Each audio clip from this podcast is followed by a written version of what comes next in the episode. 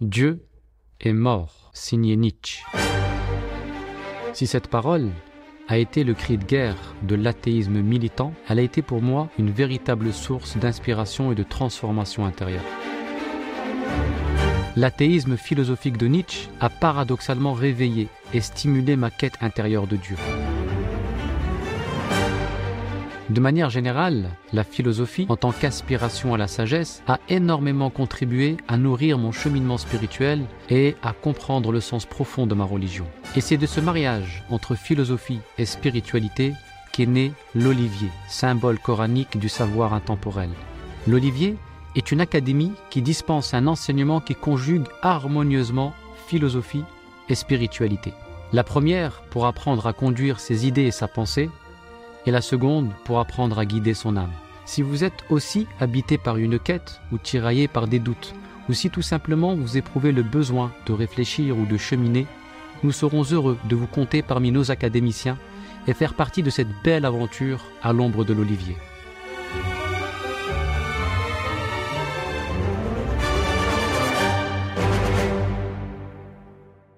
Face à l'intensité de la répression mécoise, le prophète décide d'ouvrir une nouvelle perspective en recommandant à ses compagnons d'émigrer en Abyssinie où le roi chrétien, le Négus, était connu pour son sens aigu de la justice.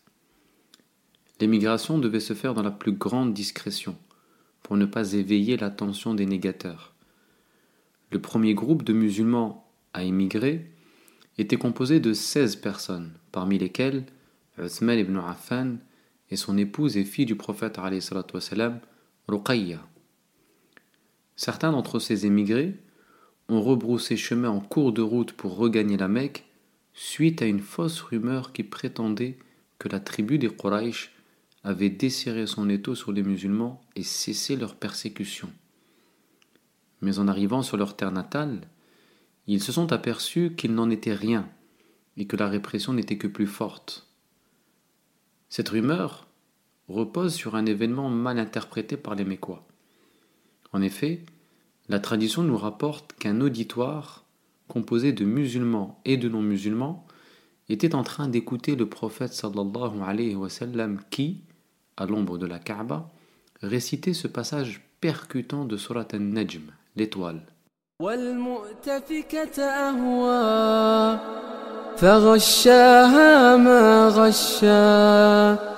فبأي آلاء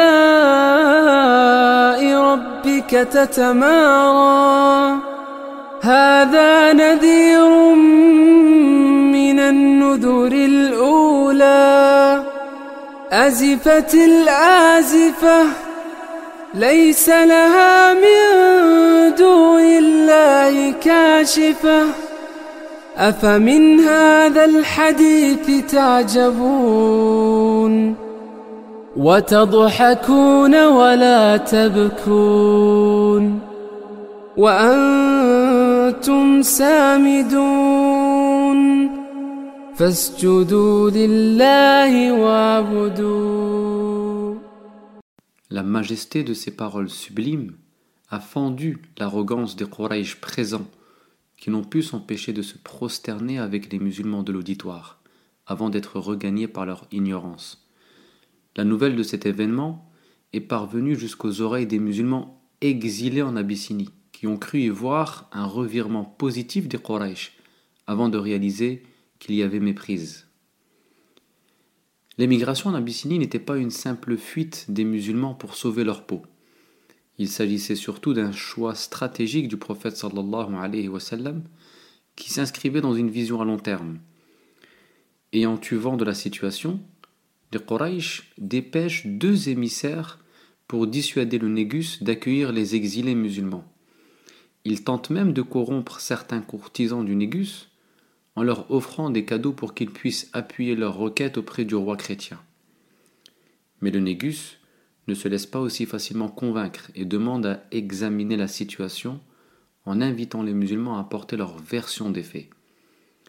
Les fidèles de Mohammed désignent Ja'far ibn Abi Talib comme porte-parole, qui dit au Négus Majesté, nous étions païens et nous adorions les statues. nous mangions la bête morte, nous commettions les turpitudes, nous coupions les liens familiaux, nous ne respections pas le voisinage, le plus fort parmi nous avalait le plus faible, jusqu'au jour où Dieu nous envoya un messager parmi nous, et dont nous connaissions la filiation, la loyauté, la sincérité et la chasteté.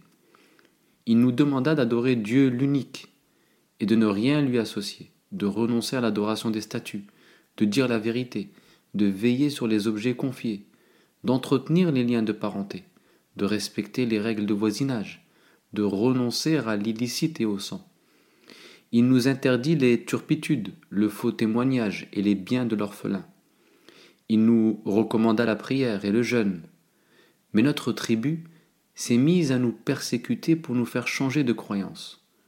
Ne supportant plus le poids de leur répression, nous sommes venus avec l'espoir de trouver justice dans ton royaume.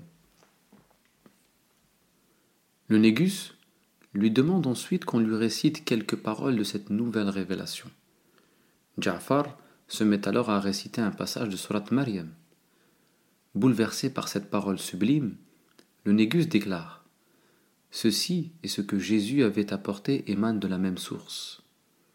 Puis, s'adressant aux émissaires Qurayshites, il dit Partez, par Dieu, je ne vous les remettrai pas. Mais nos deux Quraysh ne se sont pas laissés aussi facilement décourager et sont revenus à la charge dès le lendemain pour tenter de placer les musulmans dans une situation délicate vis-à-vis du Négus. En effet, ils se sont efforcés de faire croire au Négus que les musulmans tenaient des propos blasphématoires au regard du christianisme. Fidèle à son attitude, le Négus tient à prêter oreille à la version des musulmans avant de se prononcer. C'est alors que Ja'far répond Nous disons de Jésus ce que le prophète sallallahu alayhi wa sallam nous a enseigné. C'est le serviteur de Dieu, son messager et son esprit. Il est la parole de Dieu transmise à la Vierge Marie. Touché par le propos, le Négus reconnaît devant son assemblée que cela ne différait pas tant de ce que leur enseignait leur religion, avant de garantir définitivement sa sécurité aux exilés musulmans. Le plan des Quraysh a donc échoué et ils sont aussitôt retournés déçus à la Mecque. De cet épisode, nous pouvons retenir cinq enseignements. 1. Si la parole de Dieu a eu un effet extraordinaire sur la conscience des négateurs emplis d'arrogance, c'est d'abord parce que rien sur terre, pas même l'orgueil de l'homme, ne peut limiter la portée spirituelle du Verbe divin. Si le Coran a eu un effet sur le cœur de celui qui a fait le choix de nier la vérité, comment en serait-il autrement pour celui qui a fait le choix de servir l'unique? 2. Le Coran est la principale source de purification intérieure.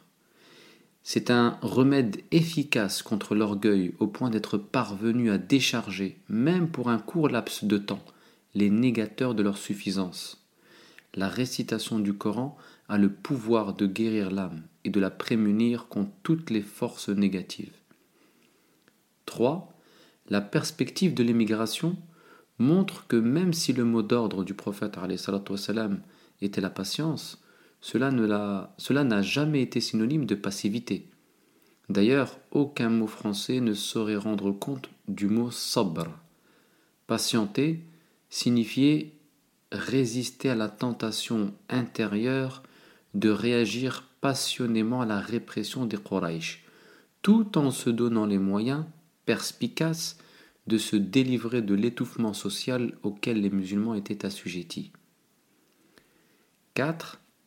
Le Négus nous enseigne par son attitude qu'être juste, c'est prendre parfaitement et objectivement la mesure d'une situation en s'informant des différentes versions avant de prendre une décision ou de prononcer un jugement. Dieu nous a donné deux oreilles et une langue, c'est à la fois pour écouter deux fois plus qu'on parle, mais surtout pour prendre acte des deux versions d'une situation avant de prononcer un avis. 5. L'attitude de Ja'far est pleine de sagesse lorsque le Négus lui demande de lui réciter un passage du Coran il fait le choix judicieux de psalmodier des versets de Surat Maryam, pour mettre en avant les points communs avec son interlocuteur. Telle doit être l'attitude du croyant. Créer des ponts, tendre vers l'universel, créer des liens sur la base de ce qui unit et mettre de côté les détails qui divisent. Qu'Allah nous éveille à sa sagesse infinie. Wassalamu alaikum wa rahmatullahi wa barakatuh. Dieu est mort, signé Nietzsche. Si cette parole a été le cri de guerre de l'athéisme militant, elle a été pour moi une véritable source d'inspiration et de transformation intérieure. L'athéisme philosophique de Nietzsche a paradoxalement réveillé et stimulé ma quête intérieure de Dieu. De manière générale, la philosophie, en tant qu'aspiration à la sagesse, a énormément contribué à nourrir mon cheminement spirituel et à comprendre le sens profond de ma religion. Et c'est de ce mariage entre philosophie et spiritualité qu'est né l'olivier, symbole coranique du savoir intemporel. L'olivier est une académie qui dispense un enseignement qui conjugue harmonieusement philosophie et spiritualité. La première pour apprendre à conduire ses idées et sa pensée, et la seconde pour apprendre à guider son âme. Si vous êtes aussi habité par une quête ou tiraillé par des doutes, ou si tout simplement vous éprouvez le besoin de réfléchir ou de cheminer, nous serons heureux de vous compter parmi nos académiciens et faire partie de cette belle aventure à l'ombre de l'olivier.